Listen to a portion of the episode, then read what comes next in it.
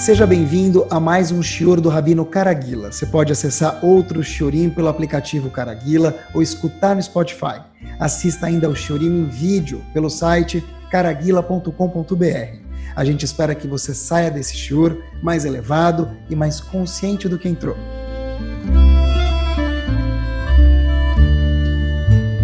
Muito boa noite. Na verdade, eu uh, gostaria hoje de abordar com vocês, falar sobre uma das criaturas do mundo mais maravilhosas e ao mesmo tempo uma das mais complexas que existe. A gente vai falar sobre, de novo, repito, atentem-se ao que a gente vai falar, uma das criaturas do mundo que são uma das mais maravilhosas e ao mesmo tempo uma das criaturas mais espetaculares que existem mas ao mesmo tempo mais complexas que existem. A quem a gente se refere? Essa é a pergunta. E a resposta, queridos, na verdade, a gente quanto mais tempo passa, mais estudos o mundo faz com muita sabedoria, mais tecnologia existe no mundo, a gente mais aprende que a gente não sabe nada sobre esse ser. A quem eu me refiro? A cada um de nós. O corpo do ser humano, o ser humano, homem, mulher, tanto faz, cada um com suas particularidades, o corpo do ser humano é algo impactante que quanto mais se estuda, mais a gente vê quanto que a gente não sabe. É algo de verdade maravilhoso. E se a gente for fazer um paralelo que nossos sábios fazem, então por isso a gente pode se, no bom sentido, atrever a fazer esse paralelo é o seguinte, acompanhem comigo. Se a gente for olhar, a gente nota que no Bet HaMikdash, dentro do Bet HaMikdash, havia... O Bet HaMikdash, na verdade, era a casa de Hashem, era o lugar mais santo que havia no mundo. É a casa de Hashem, que a gente tanto espera que seja reconstruído, Bezat Hashem, no momento que Hashem achar correto em breve. Muito interessante que no Betamigdash havia o pátio do Betamigdash, havia a parte interna, o pátio, quase todo mundo podia entrar, mesmo em Israel. A parte interna já os Levim e os Koanim, depois uma parte só os Koanim, depois lá dentro, a parte mais in do Betamigdash, só o Kohen Gadol, como todo mundo conhece, uma vez em Yom Kippur. Agora, existe um paralelo muito interessante entre o corpo do ser humano e o Betamigdash, que eu queria pincelar ele e a gente mergulhar no tópico do nosso shur hoje, Bezat Hashem. É o seguinte, olhem que curioso. O Betamigdash, igual que ele tinha uma parte que ela era mais pública, vamos chamar assim, depois mais VIP, depois a parte mais interna, como a gente mencionou, que é o Kodesh Kodashim, que ele é mais VIP ainda. No corpo do ser humano também. A gente tem, Baruch Hashem, braços, pernas, barriga, cabeça, tudo isso aqui. O Kodesh HaKodashim, a parte mais especial, o chantilly, a cereja do bolo, a parte mais master do corpo da pessoa e a parte mais master do Betamigdash existe um paralelo. O Kodesh HaKodashim no Betamigdash, por sua vez, a cabeça de cada um de nós. A cabeça de cada um de nós, ele é o Kodesh HaKodashim, que é por coincidência, o lugar mais complexo que a gente estuda e aprende. Quanto mais a gente estuda, mais essa ciência maravilhosa aprende sobre como funciona o pensamento, o sentimento, tudo isso que é comandado por essa parte aqui superior do corpo, quem está vendo o vídeo sabe que é a cabeça. Na verdade, a gente vê que é algo complexo demais. Não é à toa porque isso está diretamente relacionado com o Kodesh HaKodashim, o lugar mais in dentro do Bet HaMikdash.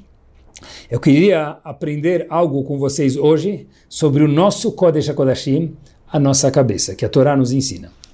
Todos os pensamentos moram aqui dentro.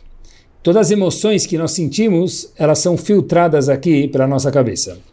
O controle, escutem o que eu vou falar para vocês agora, que essa opinião da Torá, diferente talvez de outros, uh, outras uh, sabedorias, que a gente considera todas, mas quando discorda com a Torá, então não dá para considerar, é o seguinte, olhem que interessante, o corpo do ser humano ele é diretamente, completamente visto e regido pela cabeça da pessoa. Repito, de acordo com a Torá Kedoshá, a cabeça da pessoa ela tem controle total sobre o corpo do ser humano.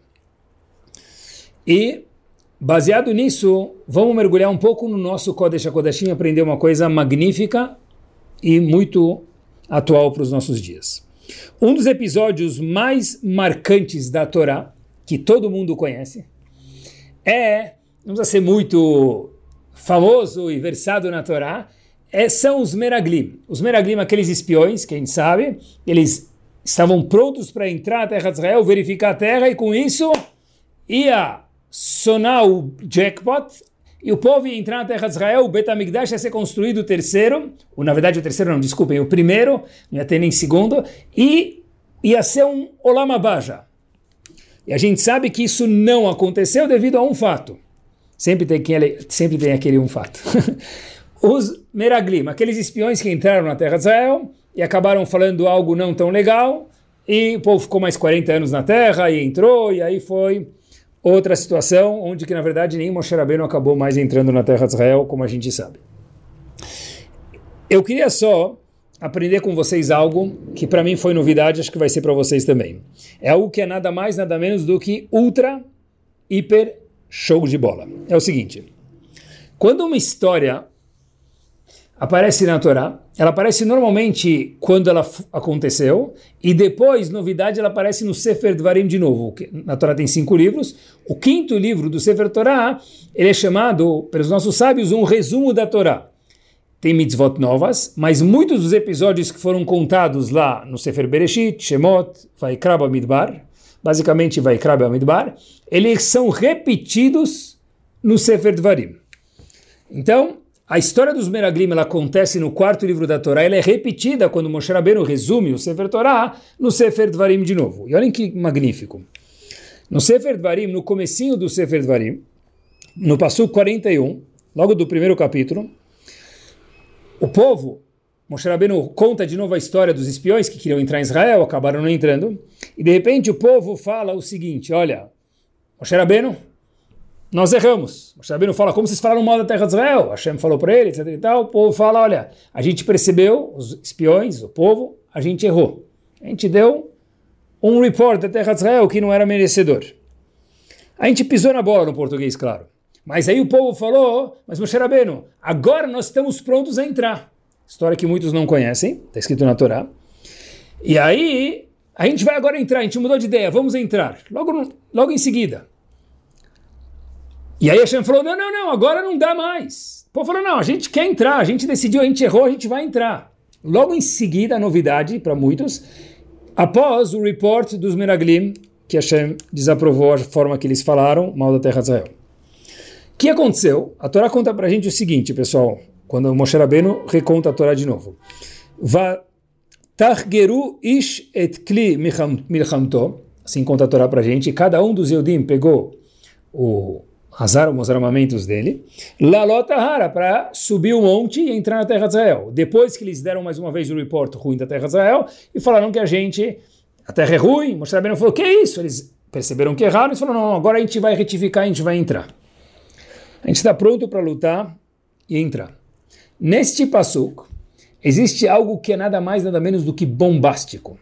Um dos comentaristas chamado Dat Zekenim, quem é esse Dat Zekenim? São os autores do Tosfot Nagmará compuseram uma explicação sobre o Humash. Então, os autores do Tosfot são Rishonim, lá da época de Rashi, eles escreveram um perucho, uma explicação sobre o Humash, e eles falam algo show, bombástico aqui. O que, que o povo falou para Hashem? Olha, Hashem, tá bom, a gente vai ir, a gente se arrependeu, a gente vai ir. Vatahinu la lotahara. Nós estamos prontos para subir o monte e entrar agora na terra de Israel. Hashem falou, agora não, porque eu não vou mais ajudar, então não vai dar certo. O que quer dizer vatahino? Essa palavra, nós estamos prontos, que eu traduzi de uma forma talvez não tão correta, para subir o monte e entrar na terra de Israel. O Dad Zekenim explica essa palavra da seguinte forma.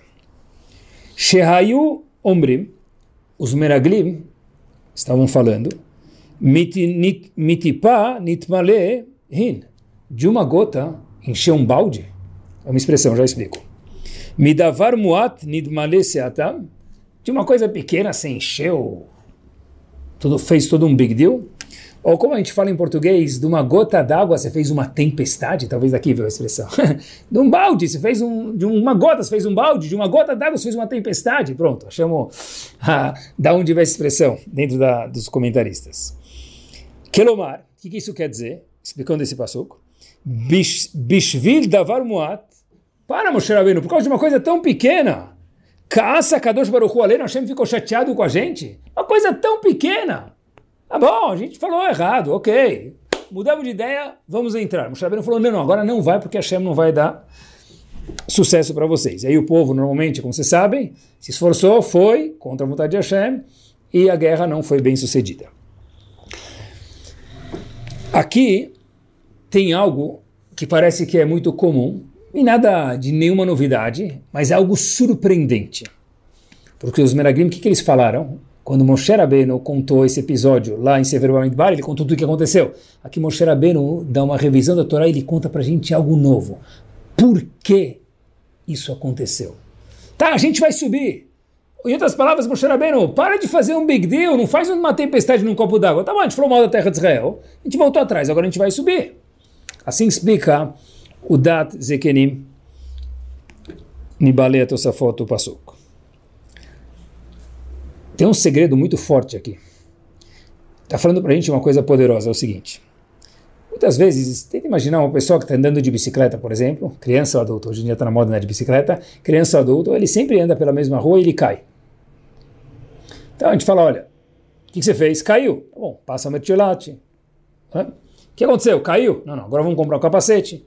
Agora caiu pela terceira vez, espera aí, vamos comprar a joelheira. Bom, isso é uma forma de conduzir o problema. A outra forma de conduzir o problema é o seguinte: ver por que a pessoa está caindo. Talvez aquele caminho tem sempre um buraco. Então, qual a solução inteligente? Pegar a rua do lado. Ou ensinar a pessoa a andar de bicicleta. Muitas vezes, na vida, a gente lida com a consequência e vamos resolver. Buraco. É? Não, está caindo? Bom, coloca o capacete, pronto. Mas vai continuar caindo. Não, peraí, agora não vai machucar a cabeça. Habibi, procura a rua do lado se o ponto é o buraco na rua. Ou ensina a criança ou adulto, no caso, andar sem rodinha, andar direito. Ou não ser barbeiro. Então olha que interessante, queridos. Em vez de olhar para a consequência, que é pobre, seja mais chique, inteligente e olhe para a causa. Qual a diferença? Quando a gente olha para a causa, o problema tende a não se repetir, pelo menos no longo prazo, dependendo da situação. O Dad Zekerim está dando um insight para a gente muito interessante. Eu sempre entendi, até hoje, ou até preparar o shur na última semana, nas últimas horas, das últimas, dos últimos dias aí que eu preparo, é algo interessantíssimo, que o problema de não ter entrado na terra de Israel é porque o povo o quê? Pensem junto comigo, os Meraglim, no nível grande deles, mas a Torá conta para a gente aprender, não tiveram confiança em Hashem, não tiveram fé em Hashem. Não deviam confiar em Hashem. Pronto. Hashem, e está certo também. Hashem falou que vai entrar, vai entrar. Esquece o report. Entra lá e fala, ó, português claro, nós é Corinthians, a gente vai conseguir. Não fica preocupado. Foi falta de emuná em Hashem, confiança em Hashem. Ou esqueceram da santidade da terra de Israel, um dos dois. Eu sempre entendi que esse foi o problema dos Meraglim. Porém, fato é que a gente está pronto para subir o monte. A gente caiu, beleza, vamos comprar o capacete e vamos lá. Diz o Dadzekenim, um segundo, Habibi, deixa eu explicar o que aconteceu e por que aconteceu. Qual foi o big deal dos Meraglim? Olhem que power, pessoal. O que, que eles falaram? O Moshe Rabbeinu está fazendo uma tempestade num copo d'água. A gente só falou mal da terra de Israel, não é big deal. Ah, tá bom, relaxa, não foi nada grave. A gente não matou ninguém, não bateu em ninguém, não jogou um míssel e furou a terra, não fizemos nada de grave. A gente falou alguma coisa. Está fazendo uma tempestade num copo d'água. Hashem disse não. Eles foram e a guerra não deu certo. Qual é o ponto master que a gente aprende desse comentarista? É o seguinte. Tenta imaginar, pessoal, que um funcionário o trabalho de cada um de nós, alguém tem algum funcionário ou o que for, E aí fala para ele, olha, por favor, eu preciso que até o dia 10 você prepara esse documento ou alguma coisa que precisa. E a pessoa fala, tá ótimo. Hoje é dia 9, fala aí, tá pronto? Não, amanhã eu vou te mandar. E de repente, a pessoa chega dia 10 e o funcionário fala, num, cadê? Fala, esqueci, amanhã eu te mando. Às vezes, por que, que o patrão ficou chateado? Pode ser porque o documento precisava estar pronto dia 10 meses, era algo muito importante, mas pode ser por outra razão. Porque aqui foi pouco caso. Te avisei faz 10 dias e eu te lembrei ontem de novo. Se você não preparou, é porque você fez pouco caso do que eu te pedi. Mais grave, talvez, do que o documento, que talvez não ia ter uma repercussão grande, mas é o pouco caso que você me fez. Quando o povo falou qual que é o big deal, tá bom, agora a gente vai entrar. Você está fazendo Moshe Rabbeinu numa tempestade, ou Hashem, num copo d'água.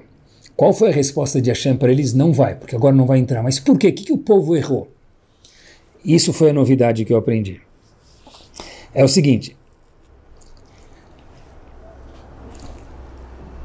Os Meraglim falaram, você está fazendo uma tempestade no oceano. Não é nada, é um pingo d'água no oceano. E Moshe Rabbeinu respondeu para eles, e eu acho que essa é a resposta da Torá, estão errados, óbvio. Mas qual é a resposta de verdade? O que vocês fizeram é de verdade um tsunami dentro de um oceano. Vocês não fizeram meramente um pinguinho d'água no oceano.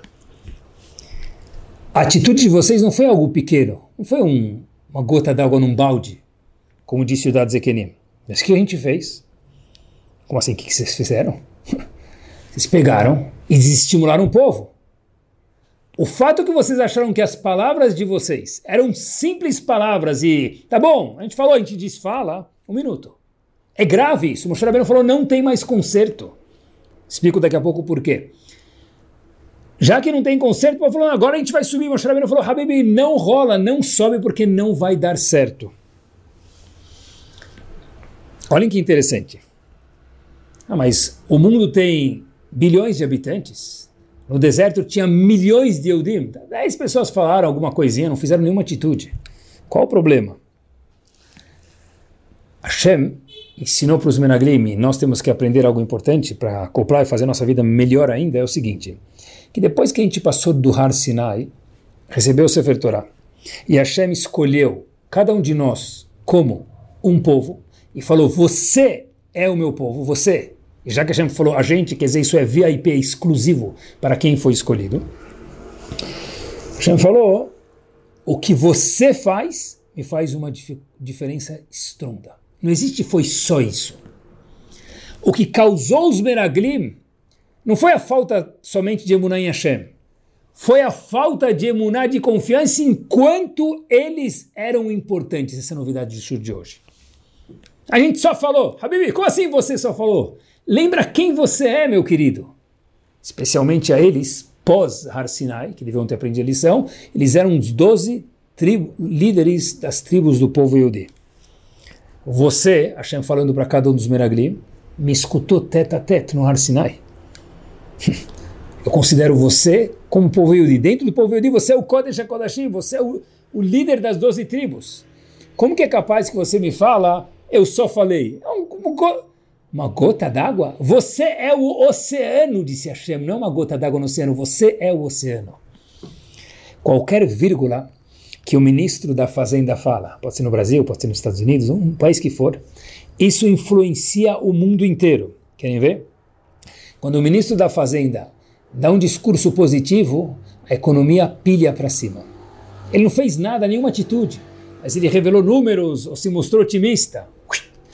Quando o ministro da Fazenda só falou, ele só falou, não fez nada. Se revelou pessimista, ou os índices deixaram um pouco a desejar, meio por cento, alguma coisinha fora do. Oh, um minuto, um minuto, peraí. Um minuto! Um minuto! Um pouco fora. Tem gente que já tira investimento do país, o, a economia começa a ficar borbulhando, mas ele só falou. Não existe só falou. Quando se trata do representante do país, não existe a palavra só mesmo que falou. O Dad Zekenim veio ensinar para a gente que não foi um mero report da Terra. Veio ensinar para a gente que isso é a consequência. A causa não é só colocar o capacete quando está caindo, é procurar a causa. Procura outra rua, talvez, se aquela rua tem buraco, no exemplo que a gente mencionou anteriormente. A causa foi, precisa mudar a forma de pensar. Agora não adianta mais entrar, disse Hashem para eles. Por quê? Porque não é uma coisa pequena, é uma coisa grande. Você esqueceu de quem você é, disse Hashem para os Meraglim. Quando eu estava escutando, pensando esse shiur, para poder falar para vocês, eu uh, fui fazer um pouquinho de ginástica, eu sempre às vezes paro, no interim de preparar o shur, dou uma parecida, volto, continuo preparando o shur, em alguns dias diferentes, que eu consigo pensar um pouco mais open sobre o shur. Eu sempre peço para Hashem, que sempre coordene a gente, me dá uma ideia legal e que seja verdadeira de acordo com o enfoque da Torá do Chá. De repente, estava fazendo um pouquinho de ginástica, e aí eu senti um, alguma coisinha no meu pé, dentro do calçado. Então, eu parei, tirei meu tênis, falei, tem uma coisa incomodando muito, o que, que tem aí dentro? Não percebi dentro no, entre o meu pé e o tênis. De repente eu comecei a mexer lá e falei, oh, deve ter alguma pedra muito grande. Eu tirei, era uma pedra que era minúscula. Espera um minuto. Eu falei, não pode ser isso. Sacudi de novo o tênis e não saiu mais nada. Então eu decidi, entendi que aquela pedra era o que estava me incomodando bastante. Ah, mas era uma pedra minúscula, sim. Mas quando a pedra minúscula está num lugar importante, mesmo que seja um milímetro, ela faz toda uma diferença. Pergunta para alguém que passou um dia cheio, maravilhoso, espetacular. Pronto. Trabalhou, acordou cedo, estudou Torá, ficou com a família, fez ginástica, aquele dia maravilhoso. De repente, que ele fez tudo do bom e do melhor, está todo feliz, ele fala: ah, hora de fazer a coisa mais gostosa do mundo. Depois de um dia produtivo, tomar banho e colocar a cabeça na horizontal no travesseiro e dormir. Quem está bem consigo mesmo, com a Hashem, consegue dormir. E coloca aí com os outros também coloca a cabeça no travesseiro para dormir, desliga a luz, é contar até 30 e a pessoa já está embarcando no sono. De repente, o que acontece? Ele tem um objeto de talvez 2 centímetros, 3 no máximo, voando pelo quarto e fazendo um barulhinho. Pequeno barulho. E o objeto é uma criatura assim quase que insignificante, me permitam. Bzzz, uma mosca. a mosca! A mosca! Que é pequenininha, que não pica, que não produz nada. Essa mosca não deixa ele dormir, o pernilongo. E de repente a pessoa acorda, o tapa, ah, matei o pernilongo, silêncio, desliga a luz. Depois de um minuto a pessoa vai pegar no sono quem aparece, tchê, tchê, tchê, tchê, o astro da noite, o pernilongo, a mosca de novo. É algo pequeno, mas que muda uma vida. É uma pedrinha, só que é no calçado. É um pernilongo, só que é dentro do quarto e incomoda talvez todos, ou 99% das pessoas, de dormir.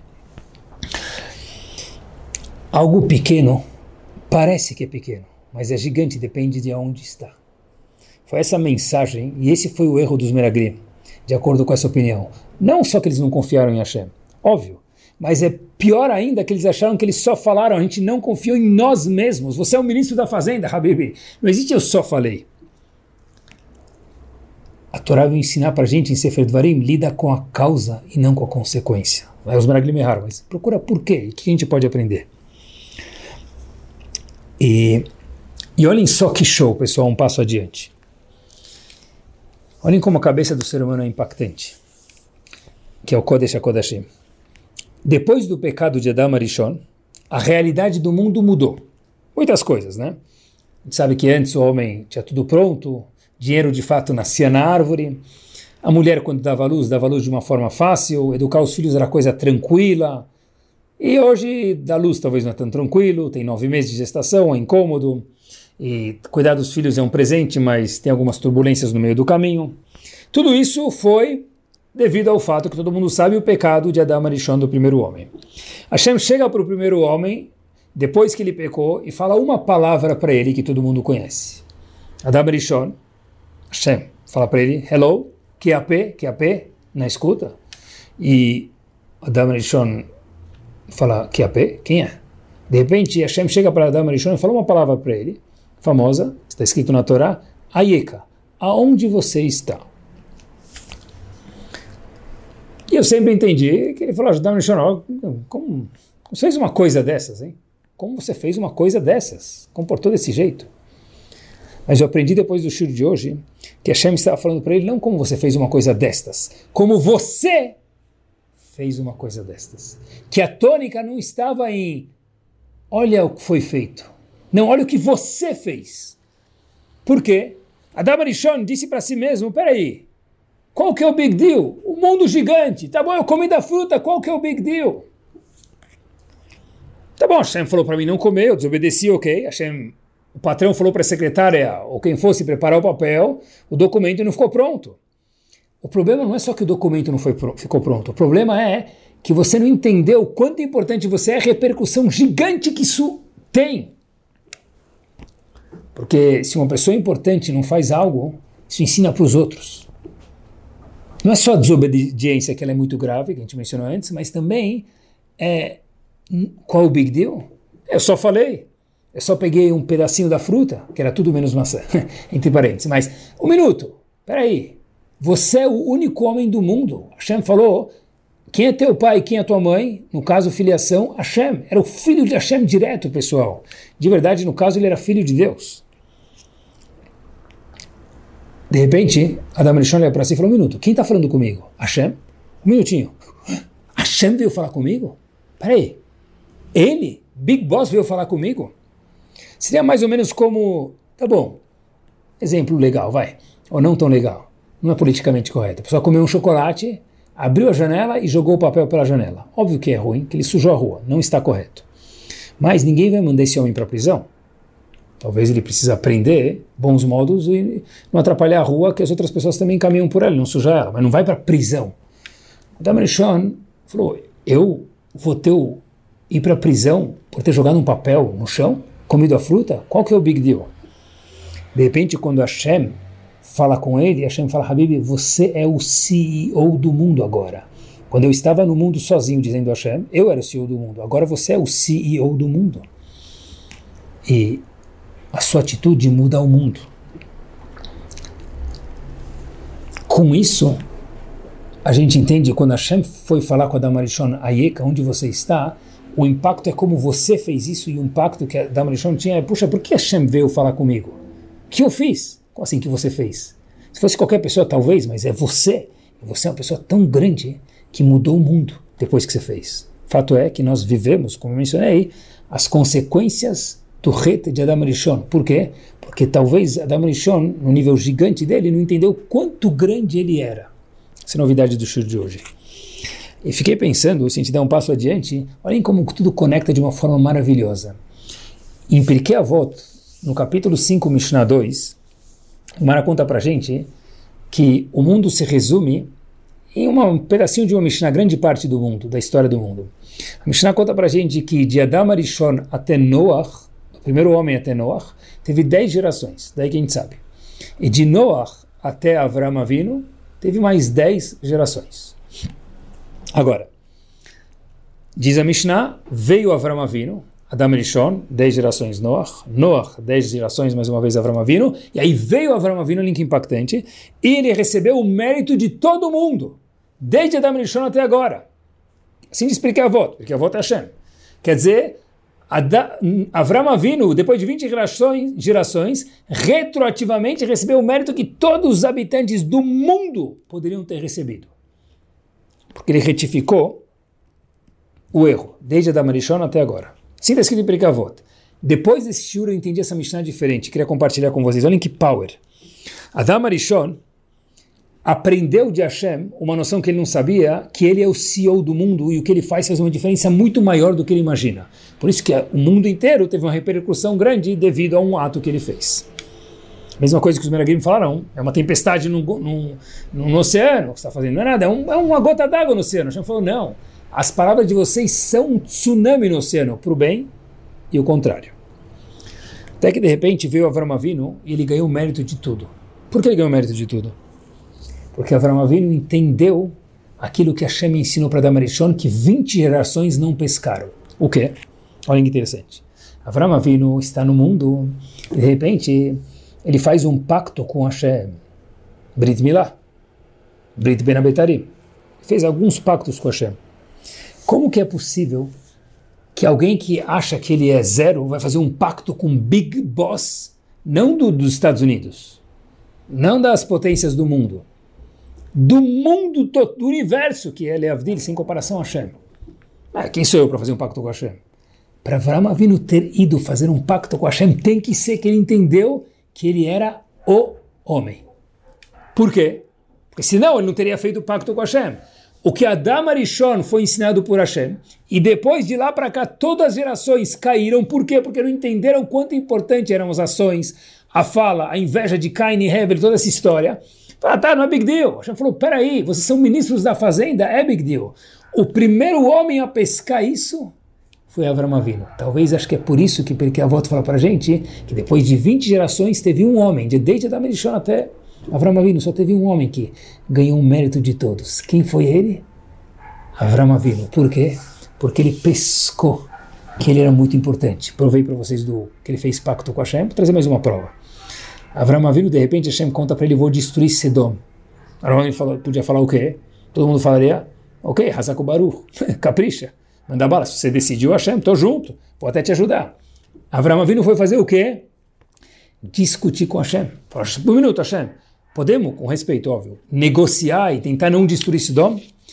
Para um homem ir negociar com Hashem, ele tem que entender que ele está nas devidas proporções, obviamente, né, com Hashem permitindo, o que Hashem permitiu, no nível de poder discutir com Hashem. Porque senão como ele vai discutir? Tenta imaginar, pessoal, vem uma pessoa muito importante, eu, sei lá, talvez o presidente do Banco Central. Alguém chega aí na rua e fala, eu, vou, eu tenho uma coisa para ensinar para ele. Ele nem vai te escutar, meu querido, porque você não estudou, não sabe, não tem capacidade, talvez, dando exemplo, de poder falar com ele, se esse for o caso. Então, como que Avram Avinu vai falar com Hashem? Avram Avinu entendeu que ele era uma pessoa tão grande, apesar da humildade, mas ele entendeu que Hashem deu para ele grandeza. Ele falou, um minuto, fazer um pacto com Hashem. Eu vou discutir com Hashem, referente a Sodom, se Hashem permitir, Hashem permitiu. Abraão Avinu foi o primeiro homem a entender, depois de 20 gerações, que ele é o CEO do mundo. Vou contar para vocês uma história. Em 1860, teve um escritor que ele é escritor de Torá, escreveu muitos Hidushim, muitas uh, coisas interessantes e novidades sobre a nossa Torá. E, num, não vou falar belo, porque não foi belo, dia, roubaram os notes dele, todas as anotações que ele tinha. Esse homem chamava Rav Yosef. Ele chega, ficou chorando, muito triste, demorou anos para escrever tudo que ele escreveu de novidades sobre, sobre um, algo, como a gente vai ver daqui a um segundinho. E ele foi para o Rebbe que morava naquela época, perto dele, que ele se aconselhava, o Rebbe de Sadigura, uma das Hassidiot que tinha. O Rebbe fala para esse Rav Yosef, sobrou algum dos teus Hidushim? Falou, Rav, tudo foi roubado. Alguém veio, roubou, achou que era algo importante, pegou algumas coisas da minha casa e roubou meus Hidushim, as novidades sobre Torá. Eu estou amargurado, eu fiquei anos fazendo isso. O Rebbe de Sadigura falou, não sobrou nada. Ele falou, absolutamente nada, Rav, eu procurei algumas vezes. Rebbe de Sadigura, seguinte, vai lá, escreve de novo, tenta lembrar,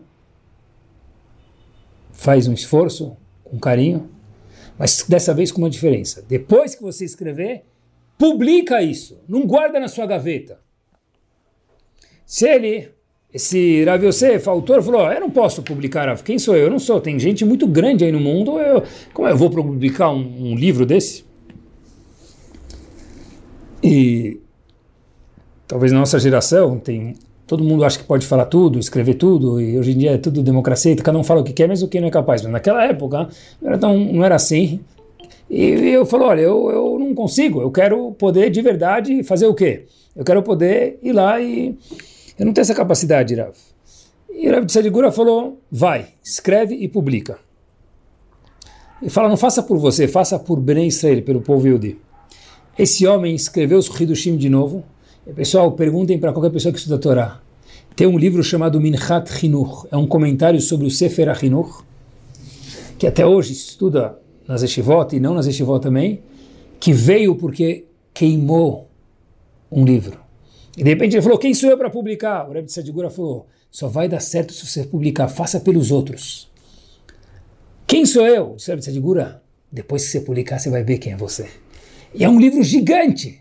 Mas alguém teve que acreditar no autor do livro para que o livro pudesse ser publicado e a gente tem ele até hoje nas nossas prateleiras de Yeshivot e casas de pessoas que estudam Torá. Em mérito, talvez, do ladrão? Acho que não. Em mérito do Rav que confiou naquele autor do livro, mais uma vez, Minchat Chinuch. Se não, a gente não teria o Minchat Chinuch até hoje. Ninguém mais teria escrito, porque esse privilégio foi dado para uma pessoa. Tem um passuque em Mishlei que disse Shlomo Melech, Yalelu Hazar Velopicha. E eu vi uma explicação uma vez, não o pé da letra, Yalelu Hazar, que alguém te elogie, Yalelu te elogie, Zar, alguém estranha você. Veimlo, e se não, pirra, que você saiba se elogiar. Se cada um de nós não tiver o Rebbe de Sadigura, no exemplo da história do Minchat Chinuch, Hashem está falando com a gente, Habib, sabe quem você é? Lembra de Adam Rishon, lembra de Avram Avinu. Cada um de nós é CEO do mundo. Sério, mas tem bilhões de pessoas no mundo. Para de exagerar. Não sou eu, é Hashem. Como a gente prova isso, pessoal? Cada um de nós é diferente print, digital, olhos, senha do computador, é tudo, hoje é como, não tem dois iguais. Já falou, não é por acaso, porque ninguém vai conseguir copiar o que a gente precisa fazer. Cada um de nós é CEO do mundo. É Hashem falando com a gente. O que, que mudou naquele autor do, do Minchat Chinuch? Nada. A cabeça era a mesma, a sabedoria era a mesma, só que antes, iam ter Hidushim novidades da Torá que iam ficar na gaveta, talvez reescrita de novo para a gaveta, depois ele teve a audácia, vamos falar assim, no bom sentido, de publicar, porque alguém acreditou nele. Na nossa cabeça, que comanda o nosso corpo inteiro, que é o Kodesh HaKodashim, que é a coisa mais complexa que existe, até hoje o mundo não entende direito, algo maravilhoso, é a nossa cabeça. Talvez ela fique em cima do corpo, porque ela comanda o corpo inteiro, de fato. E se a gente acreditar que Hashem aposta todas as fichas dele na gente, a nossa vida seria diferente. Eu só falei, eu só postei, eu só comentei, eu só dei um like. Não existe só. Se era uma coisa desagradável, ok, já foi. Mas amanhã não pode ser de novo. Por quê? Porque não existe só. A palavra só para um Yodi, ela é um, permitam, palavrão. Avram Avinu, olhem que show.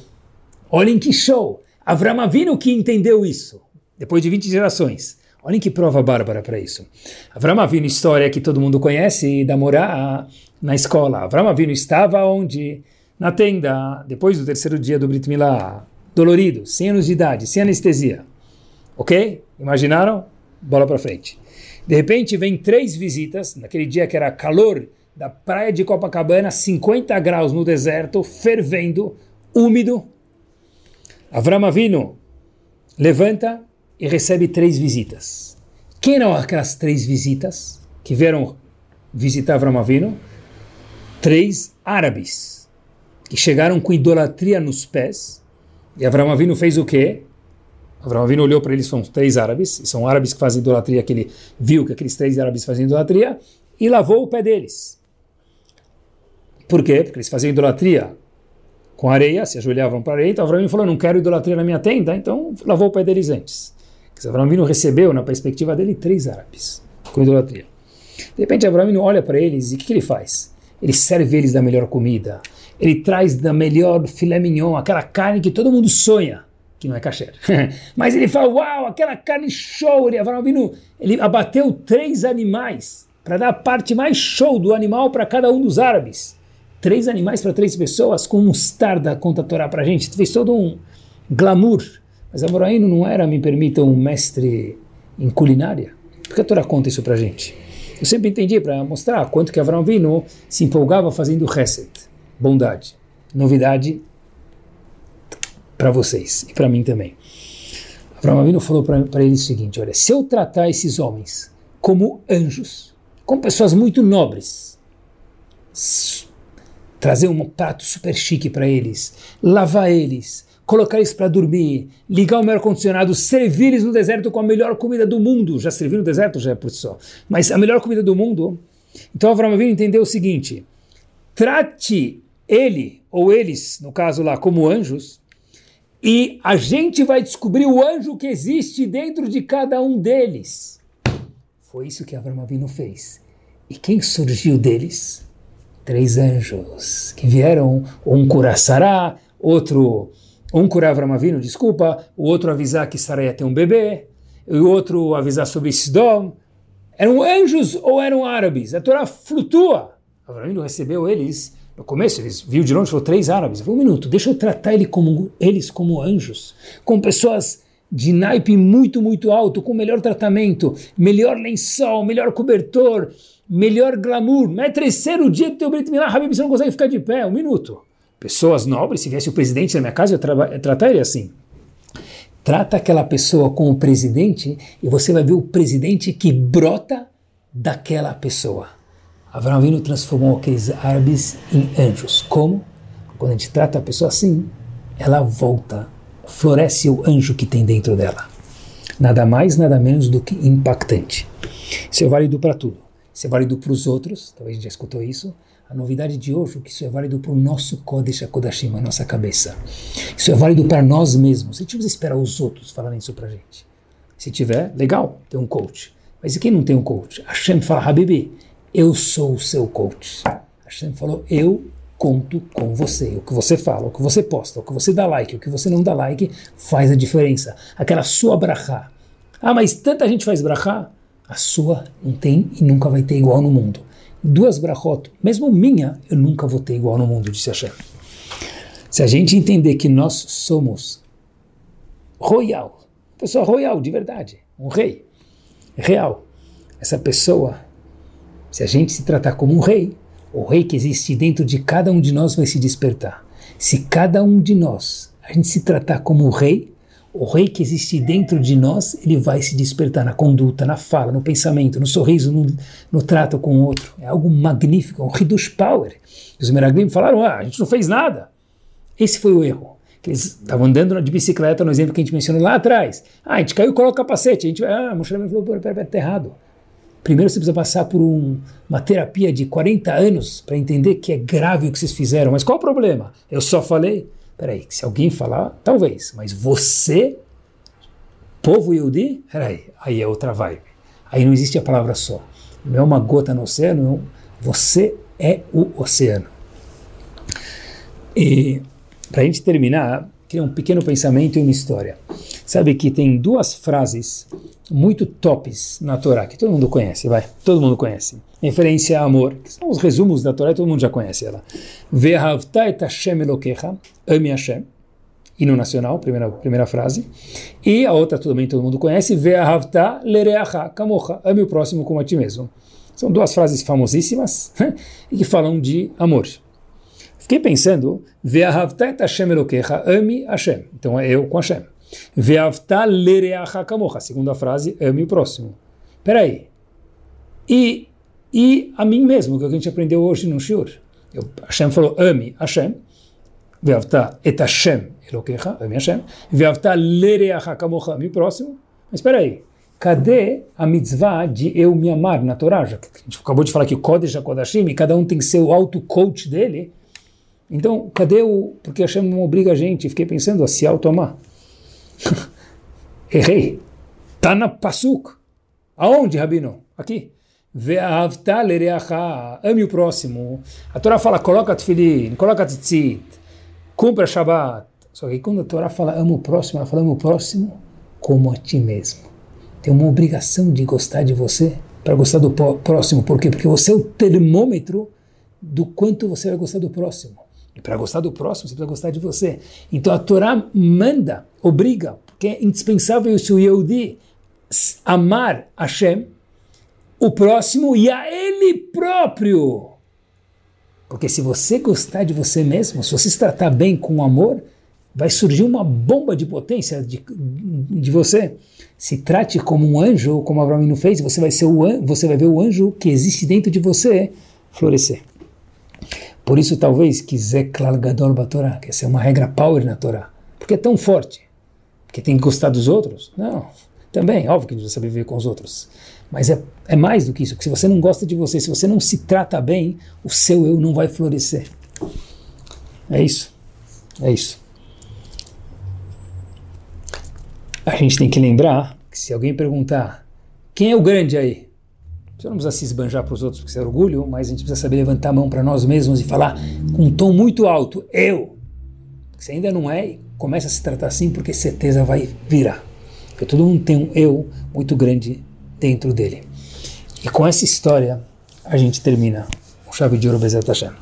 É o seguinte, um dos grandes homens que teve um grande eu dentro dele é o Rav de Ponovitch. O Rebbe de Ponovitch fundou Shiva de Ponovitch, de uma forma muito resumida, era um homem que passou pela Segunda Guerra, perdeu esposa e filhos, plural, todos, na Segunda Guerra. Ele sai e depois de uma longa história, ele chega em Israel, ele começa a andar em Bnei Brak, um lugar que mal tinha judeus, tinha muita fome, muita pobreza e nada de Torá. E ninguém para estudar Torá também. Para estudar Torá tem que ter gente. E de repente ele começou a andar num terreno e falou: aqui vai ser o Betamidrash, aqui vai ser a casa de estudo, aqui vai ser o refeitório, aqui vai ser o dormitório dos alunos da Yeshiva. E as pessoas que estavam lá do lado, pessoas muito conceituadas, falavam: puxa vida, coitado, o Rav de Ponovitch, que não era o Rav de Ponovitch, era Yosef Kahneman, ele passou por tantas tragédias, viu a esposa indo embora do mundo, os filhos, muito difícil a vida. Então, ele passou por tantas coisas que perturbou a mente dele e ele começa a já visionar agora que vai ter um estivá. Não tem dinheiro, não tem gente para estudar a Torá e não tem ninguém para ensinar a Torá também. E de repente, a história, muito resumida, virou realidade. Porque hoje a gente tem uma estivá de Ponovitch, uma estivá de centenas de pessoas com refeitório, com dormitório, com tudo do bom e do melhor. Shiva renomada em Bnei Brak, chamada Porovitch. E uma vez perguntaram para ele, da onde você teve essa força de sair das cinzas e transformar as cinzas em edifícios eternos? Disse Rav de Ponovitch o seguinte, vou contar para vocês. Qual foi a causa? Qual foi lá atrás? O que, que me fez virar um eu grande?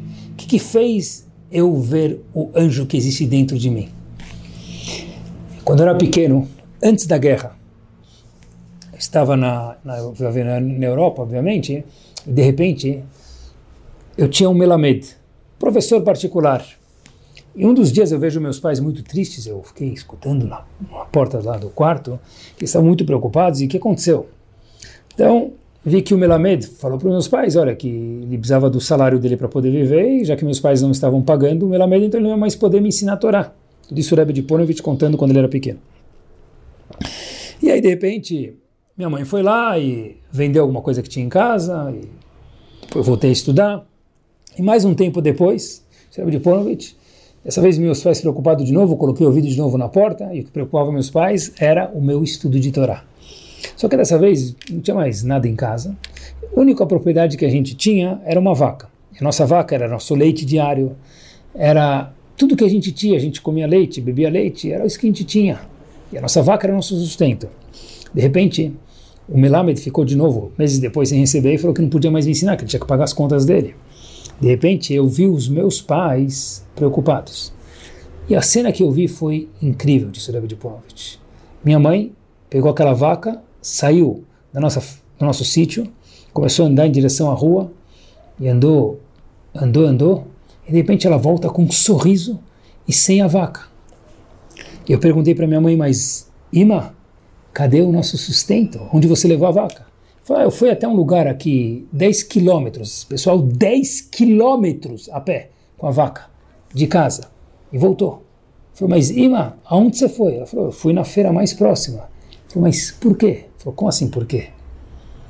Porque eu fui vender a vaca para você poder estudar a Torá, meu filho. Ela voltou com um sorriso tão gostoso. E eu entendi que a coisa que existe mais importante no mundo é a Torá.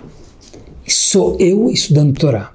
Na hora que eu entendi que sou eu estudando Torá, a coisa mais importante do mundo para minha mãe, a única coisa posse que a gente tinha era uma vaca, era o nosso sustento. Quando ela vendeu isso, eu aprendi uma lição. Uma lição. Que eu sou importante e a Torá é importante. Então, como que eu saio depois da Segunda Guerra e construo uma yeshiva? Qual a pergunta? Disse o de. Ele falou para aquelas pessoas que estavam do lado, só para que vocês saibam, eu fiquei meses sem colocar uma gota de leite na minha boca. Não foi fácil. Mas o leite passou.